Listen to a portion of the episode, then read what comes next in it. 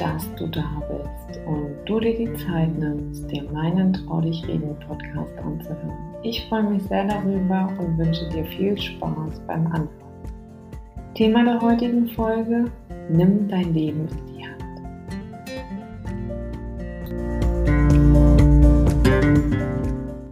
Ich soll mich bewusst mit meinem Lebensende befassen? Echt jetzt? Ist das wirklich notwendig? Wenn es soweit ist, kümmert sich darum meine Familie. Diese Fragen habe ich mittlerweile so oft gehört. Meine Antwort darauf lautet ja, es ist notwendig, dass auch du dich bewusst mit deinem Lebensende befasst. Warum du das tun solltest, erkläre ich dir. Stell dir einmal Folgendes vor. Du bist mit deinem Partner oder deiner Partnerin an einem der wunderschönsten Orte auf Erden. Dein Partner macht dir einen Heiratsantrag, auf den du schon so lange gewartet hast. Endlich werde ich gefragt, denkst du dir. Du antwortest prompt mit einem Ja.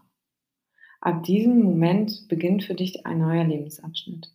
Du bist voller Euphorie und möchtest direkt in die Umsetzung starten.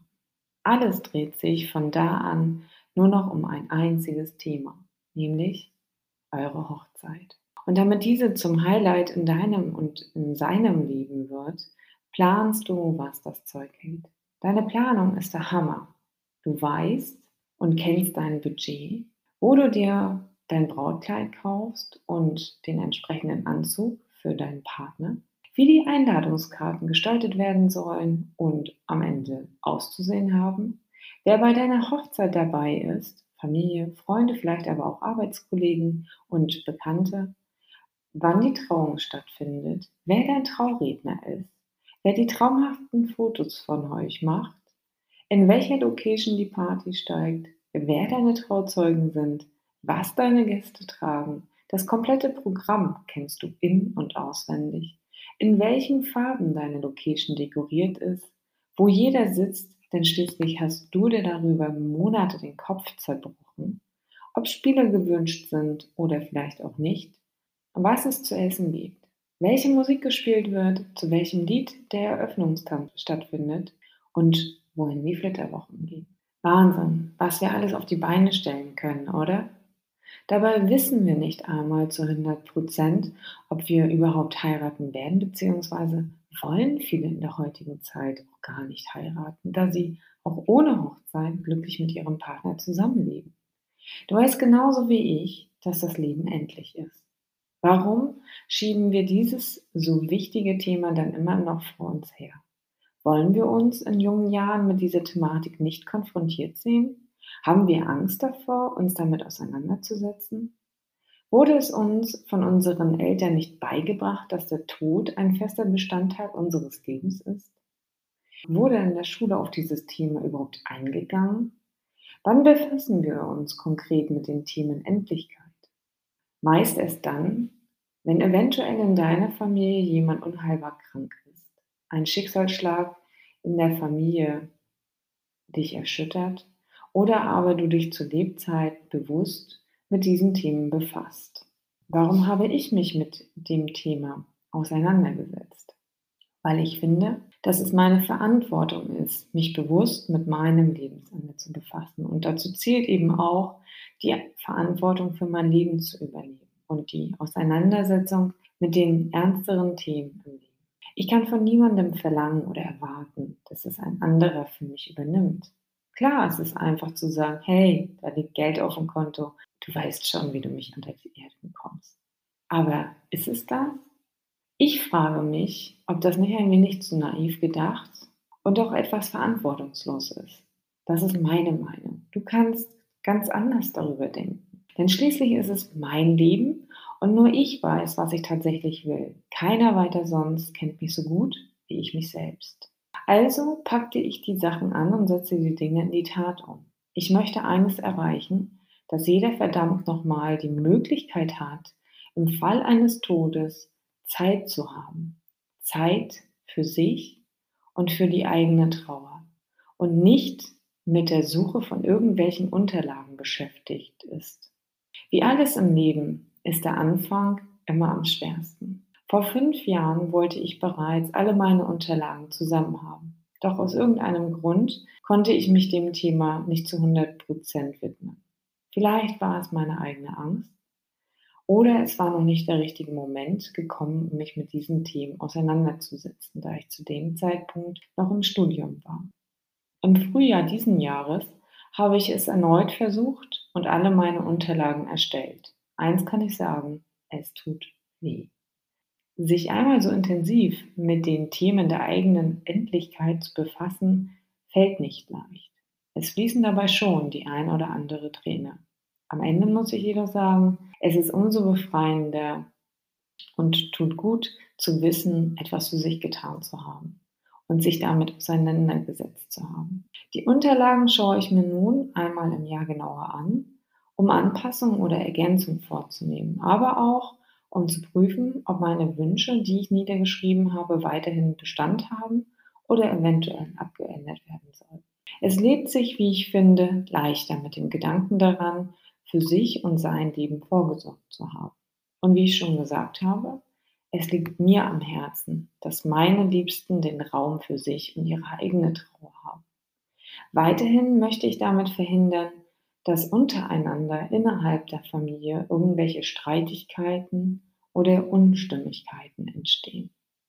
Welche Unterlagen sind in meinem Wonderful Life Ordner zu finden? Ich habe ja in der 21. Podcast-Folge über die Patientenverfügung gesprochen und die ist ein fester Bestandteil meines Wonderful Life Ordners. Weiterhin ist da drin enthalten die Betreuungsvollmacht, eine normale Vollmacht, die für rechtliche Belange notwendig ist, mein eigenes Testament, was alle meine Wünsche beinhaltet, was ich natürlich umgesetzt haben möchte, dann meine Bestattungswünsche, wie soll es sein? Auf welchem Friedhof soll vorgelesen werden? Welche Musik soll gespielt werden? Aber auch darauf werde ich in weiteren Podcast-Folgen nochmal eingehen. Das jetzt nur mal am Rande. Das Dokument ist weiterhin die Geburtsurkunde und dann habe ich noch die Kategorie Sonstiges. Und in dieser Kategorie befinden sich eben die Verträge, die gekündigt werden müssen, beziehungsweise die Konten, die ich habe und die entsprechenden Passwörter, die dann überprüft werden sollten, ob die noch Bestand haben. Aber dass für die Nachfolgenden das geregelt ist, damit sie nicht lange mit Suchereien und Unterlagen wälzen, sich konfrontiert sehen. Was ich mir zusätzlich noch angeschafft habe, ist ein sogenannter Patientenpass. Und mein Tipp ist, nachdem ich selber meine eigene Patientenverfügung erstellt habe und für mich festgelegt und bestimmt habe, was im Notfall für mich in Frage kommt und was nicht, bin ich auf die kleine Patientenverfügung gestoßen. Und die kleine Patientenverfügung ist nicht mit der ausführlichen Patientenverfügung zu verwechseln. Ziel des Partnerpass, so nennt sich die kleine Patientenverfügung, besteht darin, im Notfall entsprechende Informationen über das Krankheitsbild vom Partner oder Freund zu erhalten und dient dazu, den Partner oder Freund im Klinikum besuchen zu können. Damit die Informationen entsprechend weitergegeben werden können, ist es sinnvoll, dass beide Parteien einen Partnerpass besitzen und diesen entsprechend mit sich führen. Das Format passt in jedes Portemonnaie, was ich sehr genial finde.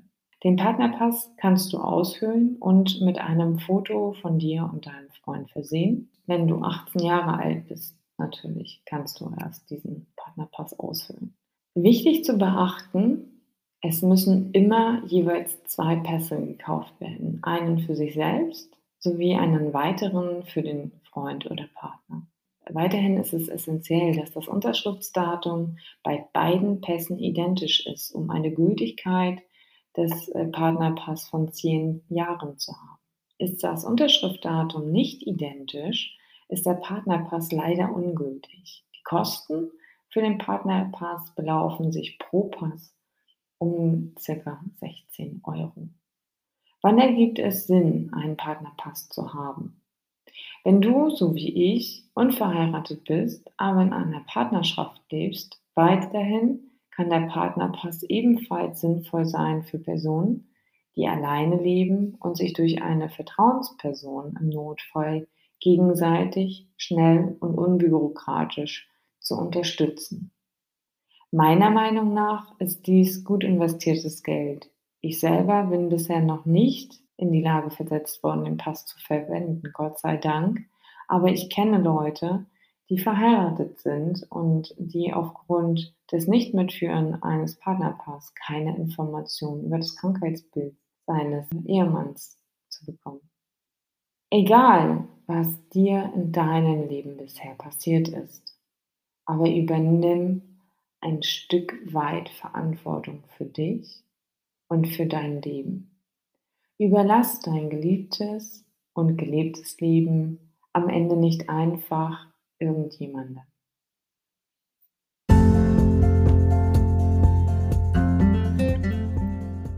In diesem Sinne, meine Lieben, das war meine 22. Podcast-Folge. Hab eine schöne Zeit und bleib gesund. Bis dahin, deine Caroline.